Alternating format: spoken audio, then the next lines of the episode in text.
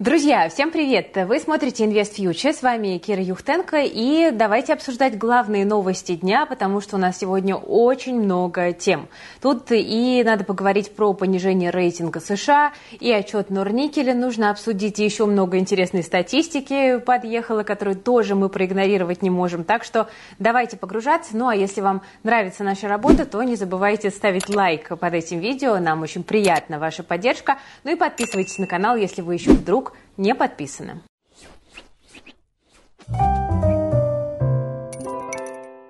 Начнем мы с вами, конечно, с главной экономической новости дня, потому что рейтинговое агентство Fitch все-таки понизило долгосрочный кредитный рейтинг США с наивысшего AAA до AA+, со стабильным прогнозом. Это произошло впервые за почти 30 лет, и это знаковое событие. Ну, на первый взгляд, изменение кажется небольшим, и не совсем понятно, почему все про это шумят и чем эта история важна для россиян. Но в 2011 году другое рейтинговое агентство S&P своим негативным прогнозом обвалило американский рынок почти на 20%, ну а за ним вниз пошли и российские акции. Так что давайте разбираться. Ну, во-первых, Fitch задумалась о понижении рейтинга еще в июне на фоне разговоров о вероятном дефолте США.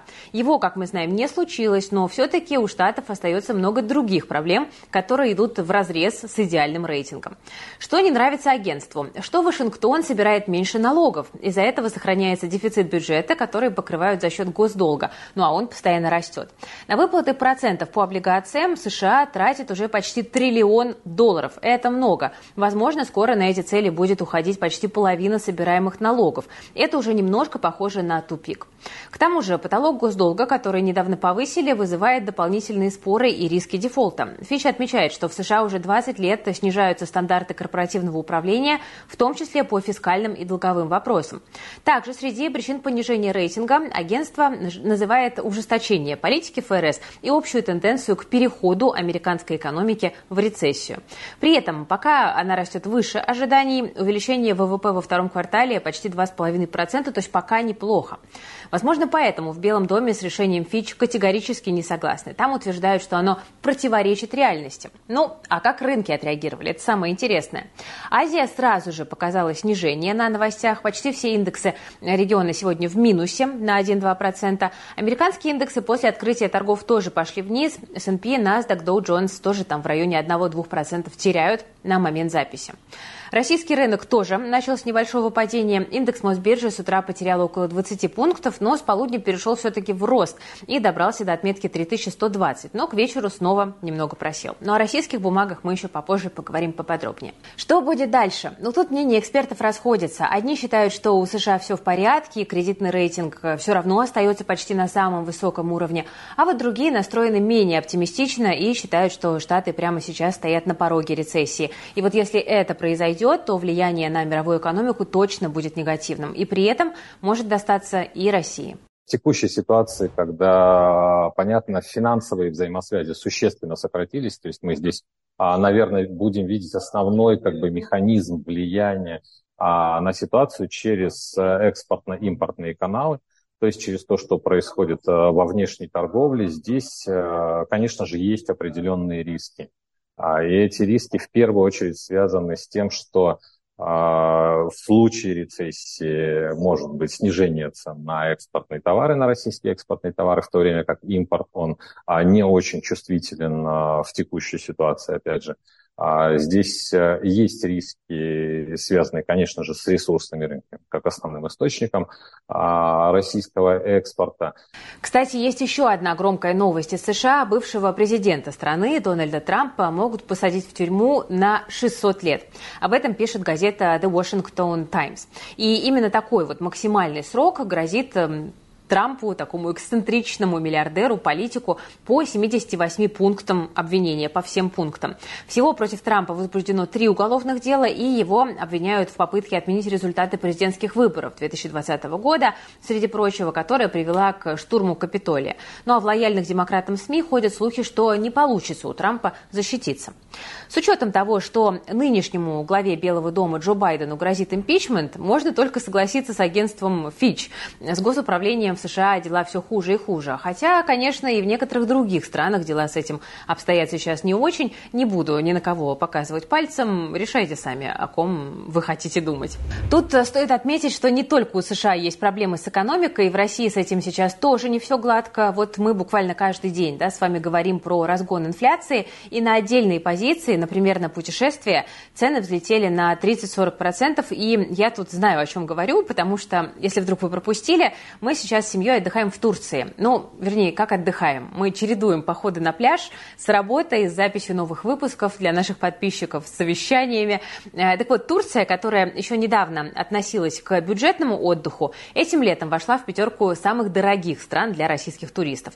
Путевка на двоих в среднем стоит сейчас в районе 180 тысяч рублей. Ну, а если вы, как и я, отдыхаете с ребенком, то это будет еще дороже. Ну, или существенно дороже. Возможно, поэтому россияне пытаются взять от отпусков все. И вот тут вот в интернете завирусилось видео с российскими туристами, которые пытались украсть 35 килограмм еды со шведского стола. Очень такая впечатляющая история. Нельзя, да? Нам дали... Tamam. Девочки, ну Yani böyle rezillik görmedim ya. Gerçekten. Гостинцы, гостинцы. Ну, я такими вещами, конечно, не занимаюсь, и я сейчас, в принципе, не ем глютен, поэтому проходить мимо шведского стола, особенно с десертами и с пахлавой, это просто максимальная пытка для меня. Ну, я уверена, что никто из наших подписчиков воровством еды из турецких отелей тоже не промышляет, но вот то, что цены в магазинах прут наверх, как на ракете, это, наверное, заметили практически все. Так что, друзья, если вы хотите сохранить или улучшить, тем более, свой уровень жизни, то нужно срочно действовать, самое время быть эффективнее, осваивать уникальные навыки и использовать актуальные инструменты. И вот мы с нашей командой рекомендуем вам начать с нейросетей. Почему именно нейросети? Во-первых, это просто. Научиться может любой. Во-вторых, это возможность начать получать дополнительный доход вот прямо здесь и сейчас, а это от 30 тысяч рублей в месяц за 2-3 часа работы в день. Таких заказов на фрилансе куча, ну а выполнить каждый из них при помощи нейросетей можно всего за 20 минут. Ну а научиться работать с этим чудо-инструментом, я не преувеличиваю, вы сможете на нашем интенсиве. Это 10 практических уроков, благодаря которым вы научитесь работать с почти почти 40 нейросетями. Уроки веду я и наш нейросетевой гуру Сергей Эль. Поэтому я вам обещаю, что будет очень интересно. Никакой нудной теории, только реальные задачи. И поймут даже те, кто про нейросети раньше слышал только краем уха.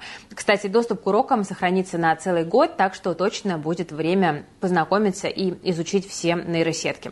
Только обратите, пожалуйста, внимание, уже на этой неделе мы закроем набор на нейроинтенсив, а пока вот у всех желающих освоить новые навыки, увеличить свой доход, есть возможность присоединиться за 800 рублей в месяц. Следующие потоки у нас будут кратно дороже, так что успевайте, пока горячо и пока доступно. Ссылочку для регистрации на нейроинтенсив я оставлю в описании к этому видео.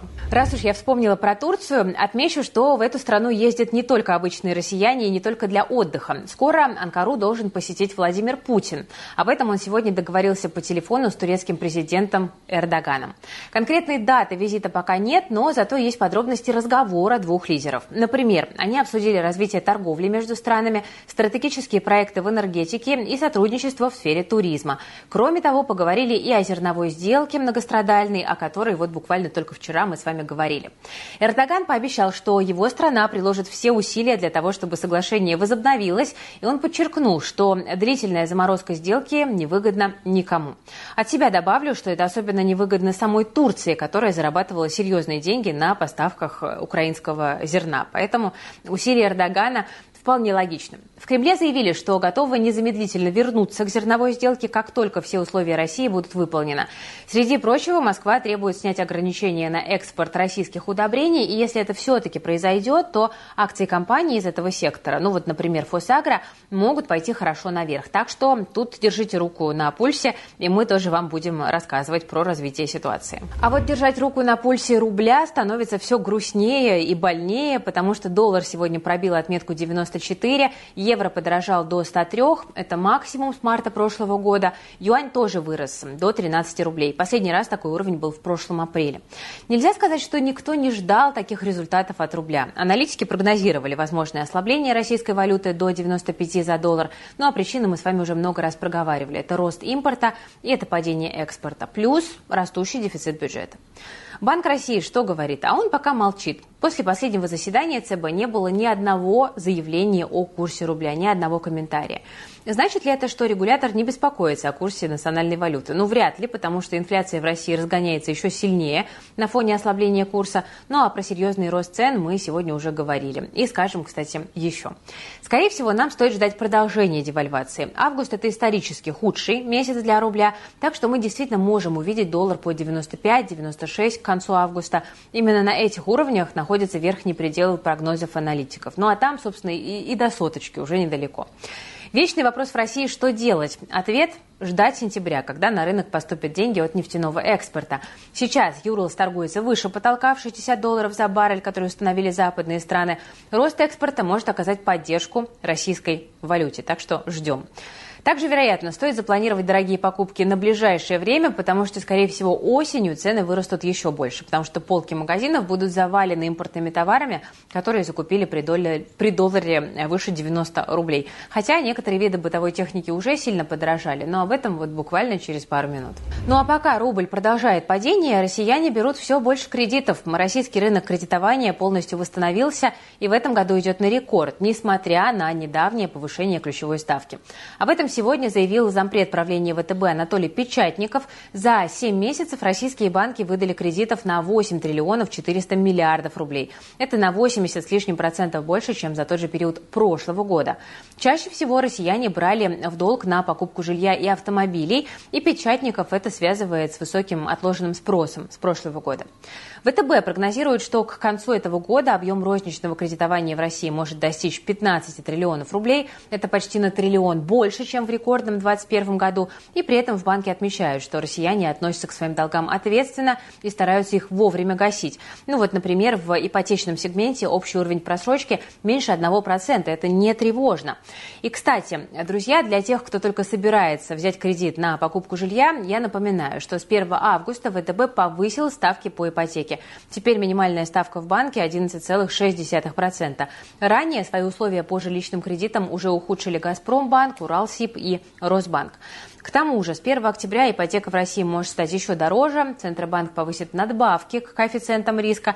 И это значит, что для заемщиков с высоким долгом ставки по ипотеке могут вырасти на 2-3 процентных пункта. Более подробно мы эту тему в следующих выпусках разберем. Ну и не забывайте подписываться на наш телеграм «Деньги из бетона», потому что все самые горячие новости из мира недвижимости можно найти там. Мы разбираем условия покупки недвижимости, кредиты, эффективный ремонт. Мы говорим о том, как сдавать квартиру, как выбирать выбирать доходные объекты и много чего еще. В описании есть ссылочка, подписывайтесь на «Деньги из бетона». Нас там уже больше 10 тысяч человек. Одно радует, что в России растет не только рынок кредитования, но и рынок ценных бумаг. Как обещала, давайте о нем поподробнее поговорим, тем более, что сегодня было много интересного. Сбер у нас немножко корректируется после взрывного роста начала недели. Акции нефтяников прибавили 1-2%, тогда как цена на нефть, наоборот, немножко снизилась. В лидерах роста сегодня были бумаги Феска, которые за день выросли почти на 25%. Вместе с РЖД компания начала разрабатывать новый транспортный проект во Владивостоке, и рынки вот так вот на это реагируют. Также, кстати, почти на 20% выстрелили акции Новороссийского морского торгового порта. А вот бумаги Норникеля, бывшего любимчика инвесторов, сегодня в небольшом минусе. Компания отчиталась за первые полгода. Сюрпризов особо нет, но есть на что посмотреть. Продажи ожидаемо проседают. Санкции и коррекция цен на все металлы дали свой эффект. Выручка снизилась на 20%, EBITDA на 30%. Ну, куда интереснее, как компания отреагировала. Упал чистый долг, сократились операционные и капитальные затраты, за ними и оборотный капитал. Сейчас Норникель активно идет на азиатские рынки и за счет этого диверсифицируются цепочки поставок, растут физические объемы продаж. Это, кстати, частично компенсирует э, снижение цен. Ну а что мы имеем в сухом остатке? Инвесторов волновало, как компания справляется с объективными трудностями. В текущей ситуации справляется Норникель неплохо. Компания за счет курсовой разницы и оптимизации понизила операционные и капитальные затраты. Также она замещает импортное оборудование и пересматривает инвестиционные планы. И несмотря на снижение спроса, Норникель наращивает продажи физически и выстраивает новые цепочки. Вот если подрезюмировать, э, это выглядит так. То есть компания активно перестраивается под новые реалии. Каких-то значимых дивидендов пока точно ждать не стоит. Это, наверное, главный вывод. Конечно, инвестиции в российский фондовый рынок при правильном подходе – это отличный способ для заработка. Ну, собственно, мы все время рассказываем об этом на всех наших площадках. Но есть и другие варианты. Например, крипта. Россияне снова стали добывать ее в товарных количествах. Об этом пишет профильный ресурс CoinDesk. Ну а Минфин добавляет, что отечественные криптошахтеры зарабатывают на этом около 100 миллиардов рублей в год на минуточку. По словам экспертов, в Россию поступает больше оборудования для майнинга, чем во все другие страны. Этому способствует высокий товарооборот с Китаем и отсутствие серьезных санкций, э, как ни странно, на эти товары. По итогам первого квартала этого года российские майнеры вышли на второе место по объему добываемых криптовалют в мире. Уступают они только американским своим коллегам. Судя по этой новости, у каждого нашего зрителя на балконе или в гараже должна стоять, ну, как минимум, одна машина для майнинга, но сомневаюсь, конечно же, что это так, потому что есть крупные компании, которые этим занимаются и имеют серьезную долю рынка. Кстати, друзья, если вы занимаетесь майнингом, напишите в комментариях, ну и расскажите, сколько получается на этом зарабатывать. Посмотрим, насколько это популярная и выгодная история. Ну, по большей части, да, майнингом занимаются только в промышленных масштабах, когда есть доступ к дешевой электроэнергии, скидки от поставщиков и возможность все это, все это дело оперативно обслуживать. Конечно, все еще можно заставить домашнюю видеокарту работать на износ, получать по 100 рублей в день, но есть ли в этом смысл? Потому что э, мне все-таки кажется, что подход инвестиционный инвестиционный дает э, намного лучшие результаты на длинном горизонте, а в криптовалюту, друзья, тоже можно инвестировать. И там есть помимо рисковых также и довольно консервативные стратегии, которые подходят многим. А, так что криптобиржа – это такой же инструмент заработка, как и фондовый рынок, где можно получать деньги в любой валюте, вне зависимости от того, где вы живете и кем работаете. Ну и тут важно уточнить, что в отличие от фондового рынка, у криптовалют есть свои особенности, а чтобы во всем этом разобраться, достаточно потратить один вечер и пройти три бесплатных обучающих видеоурока у нас в Телеграм-боте, работе. Да, платить ничего не нужно, нужно только лишь перейти по ссылочке в описании, э, нажать на кнопку «Старт» и, собственно, погрузиться в мир крипты, если для вас это интересно. Так что вперед к новым знаниям, к новым деньгам. В описании есть ссылочка, переходите и учитесь. Ну, а если вам понравится, то уже приходите к нам на большой курс по криптовалюте, он у нас тоже есть. Идем дальше. Мы сегодня говорили, что в России стали брать больше кредитов. Любопытно, что при этом в долг граждане стали давать меньше, а почти половина россиян вообще никому никогда не одалживает. Это результаты свежего опроса от SuperJob.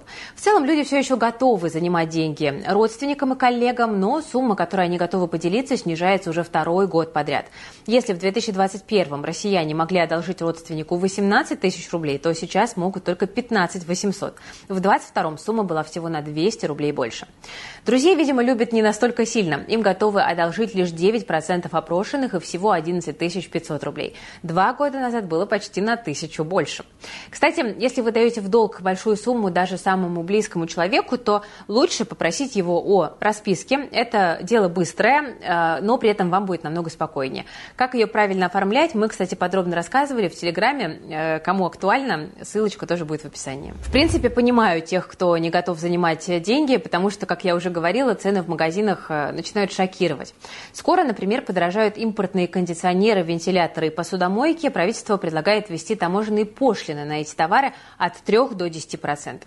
В Кабмине считают, что это поможет устойчивому развитию отечественной радиоэлектронной промышленности. Ну а один из аргументов – в России есть возможности производить аналогичную технику. Но в Ассоциации торговых компаний и производителей бытовой компьютерной техники э, не согласны. Там говорят, что в России сейчас нет производства кондиционеров и бытовых посудомоек. При этом ни один из известных изготовителей пока не планирует начинать этим заниматься, поэтому как-то что-то тут расходятся показания. Ну вот, по сути, от предложения правительства могут выиграть только китайские и турецкие производители, у которых уже работают производства в России. Так что, если хотите, чтобы дома всегда была прохлада, а посуда сверкала чистотой, то лучше не откладывать поход в магазин, а то европейские бренды скоро могут стать э, не по карману э, никому из нас. Ну ладно, что-то я все о грустном сегодня, а есть и хорошие новости, но правда только для тех, кто мечтает начать зарабатывать на социальных сетях. По данным HeadHunter, в России наблюдается серьезный дефицит SMM-специалистов, и их зарплаты растут быстрыми темпами. Кто такие SMM-щики? Это люди, которые занимаются ведением аккаунтов в социальных сетях для компаний и частных лиц. Э, так, собственно, и переводится. Social Media Manager. Э, так вот, работодатели стали активно повышать им зарплаты, и за год доходы SMM-щиков выросли на 24%. По уровню зарплаты это специалисты, э, которые уже начинают, по сути, обгонять экономистов и юристов. В среднем SMM-щики получают от 80 до 115 тысяч рублей, но в некоторых компаниях зарабатывают и до 200 тысяч. Ну, в общем, если захотите менять профессию, вы знаете, что делать. Э, я от себя вот еще могу добавить по своему личному опыту. Я искала себе SMM-специалиста месяца три и в итоге не нашла подходящего человека на рынке и взяла девочку из нашей команды, которая сейчас мне дополнительно помогает немножко с социальными сетями. И найти хорошего кандидата, который действительно умеет что-то делать, вот прям сложно. Поэтому ниша, казалось бы, заполнена выпускниками каких-то непонятных интернет-курсов, которые ничего на практике делать не умеют. А реальных специалистов, которых можно брать на работу, действительно не хватает. Поэтому вы об этом задумайтесь, кому актуально. Ну и еще уж извините, но я не могу не сказать, что на сегодняшний день SMM-специалист, как и многие другие специалисты, просто обязан владеть навыками работы с нейросетями, потому что это ускоряет работу, это делает результат более качественным. И на самом деле нейросети в блогинге это просто вот незаменимый на сегодняшний день элемент. Так что еще раз напоминаю про ссылочку на наш нейроинтенсив, она есть в описании к этому видео. Регистрируйтесь, успевайте. А я сейчас еще на ваши комментарии. Давайте поотвечаю. Я, кстати, вот не понимаю, у меня теперь все пользователи в Ютубе почему-то отображаются через собаку, не пишется полное имя. А, ну вот э, пользователь с ником MaxHau9474 спрашивает, что делать с Финексом на Тиньке. Да, собственно, что делать с Финексом у любого другого брокера, пока ничего, друзья. Пока, к сожалению, только ждать.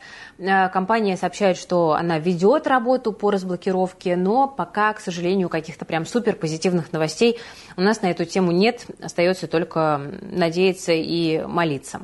Вопрос э, от Wizard of Lightning 6841. Зачем Кира сделала себе татуировку внутриматочной спирали?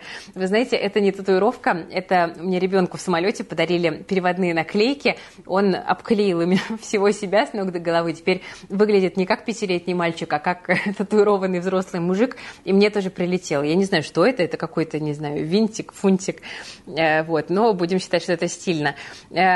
Иван Давыдов спрашивает, когда Invest Future сделает ПАО и как купить акции с дисконтом.